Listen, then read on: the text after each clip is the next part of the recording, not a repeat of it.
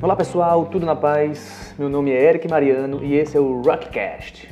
No episódio dessa semana falaremos sobre minerais e rochas, alguns pontos chave sobre o assunto e também falaremos sobre um artigo publicado nesse ano maravilhoso de 2020 sobre o uso do espaço de nossas cidades para o ensino de geologia.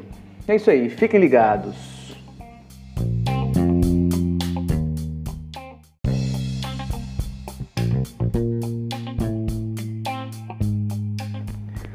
Então, pessoal, para falarmos sobre as rochas, é importante falarmos do que elas são feitas. A forma mais simples que podemos tratar desse assunto é dizer que as rochas são associações de minerais que podem ou não estar consolidados.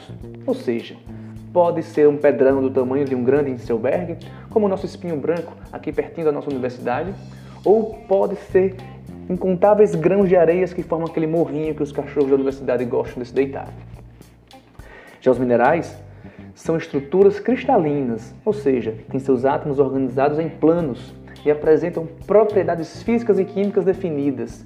E essas propriedades irão depender de quais compostos químicos que a compõem e de quais foram as condições que estavam presentes no momento de sua formação.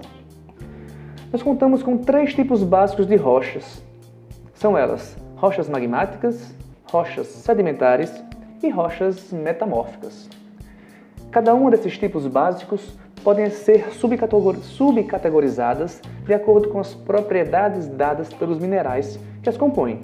Por exemplo, rochas magmáticas podem ser classificadas em basálticas, andesíticas ou graníticas, e essa classificação vai estar de acordo com a quantidade de sílica presente no magma que formou essa rocha.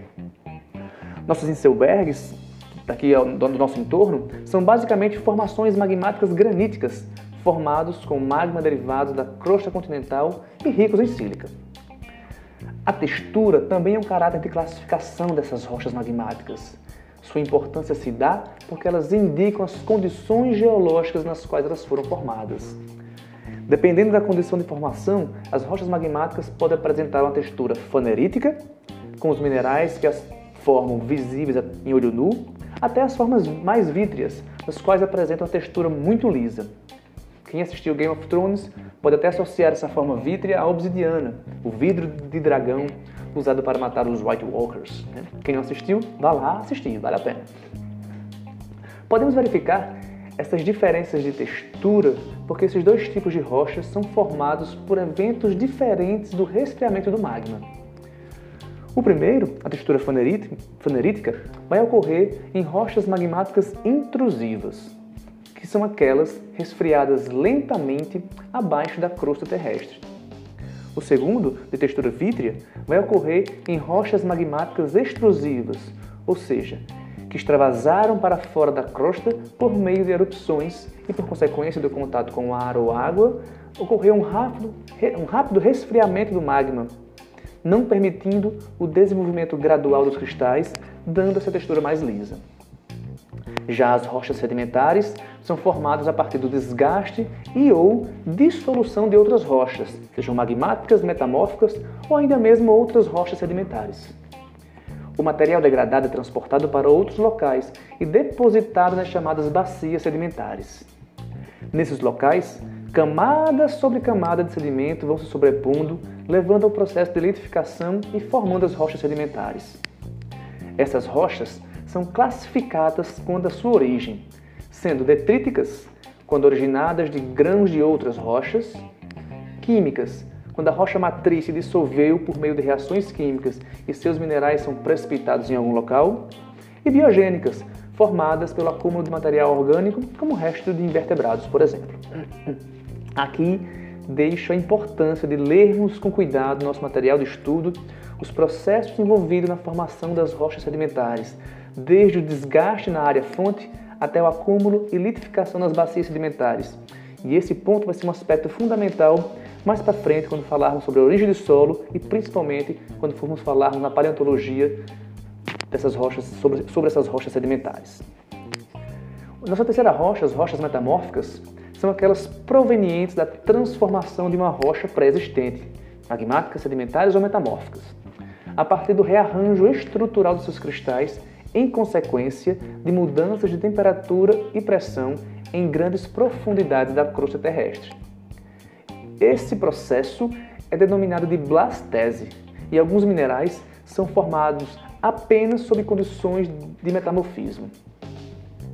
Entendidos os tipos de rochas, podemos visualizar que a geosfera se caracteriza por uma grande unidade sistêmica e, através dos ciclos de formação e degradação das rochas, podemos entender que a crosta da Terra está em constante transformação e o ciclo de união e ligação desses eventos é o que caracteriza o ciclo das rochas. Por enquanto é isso. Para finalizar o nosso encontro semanal, eu gostaria de falar com vocês sobre o artigo intitulado Lugares Geoeducativos da cidade de Caçapava do Sul, Rio Grande do Sul, para estudo de geologia no ensino médio, publicado pela doutora Cristiane Gomes e colaboradores na revista Terra e Didática, em junho deste ano, em junho de 2020. Até daqui a pouco.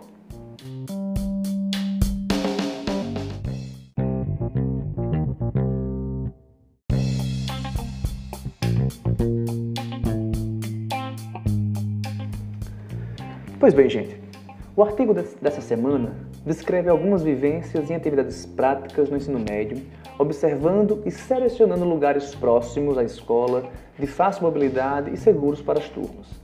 Os critérios para selecionar esses lugares combinavam os aspectos facilitadores, que já citei, mas também locais que pudessem incitar a discussão sobre geologia e cotidiano. Temas como o ciclo das rochas e geologia da cidade estavam dentro dos principais temas abordados. Dentre todas as citações dos alunos, eu gostaria de enfatizar a seguinte: abre aspas. Não tinha conhecimento sobre a importância geológica da nossa cidade, fecha aspas. Citações como essa são frutos de um aprendizado experiencial que promove mudanças no comportamento de quem está aprendendo.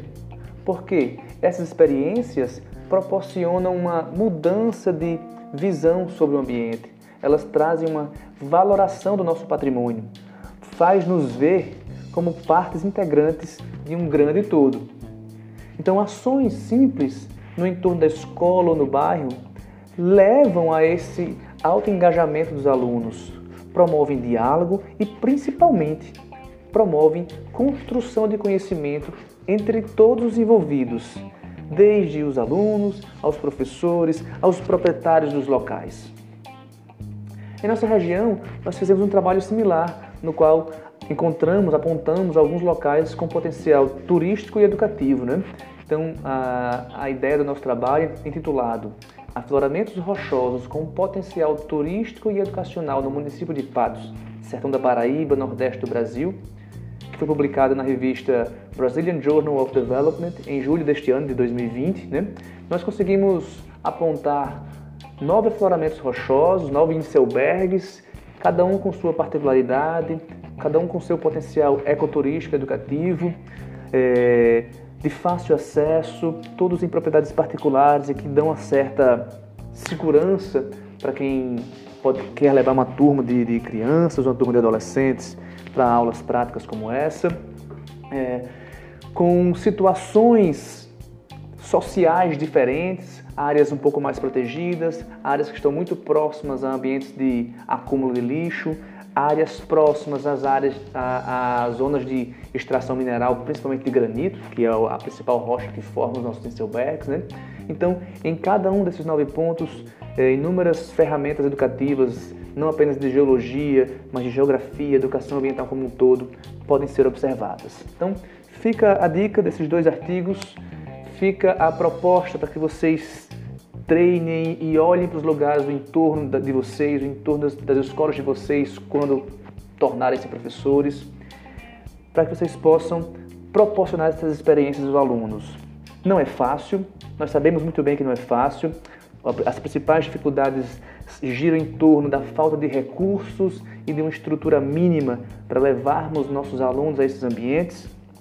Mas, tendo a oportunidade, agarre com, to agarre com todas as suas forças porque vai gerar realmente muitos frutos, muito conhecimento com, com, com toda a sua turma. Beleza? Nos encontramos no próximo episódio e só posso desejar a todos nessa semana que a força nos dê uma vida longa e próxima. Um grande abraço.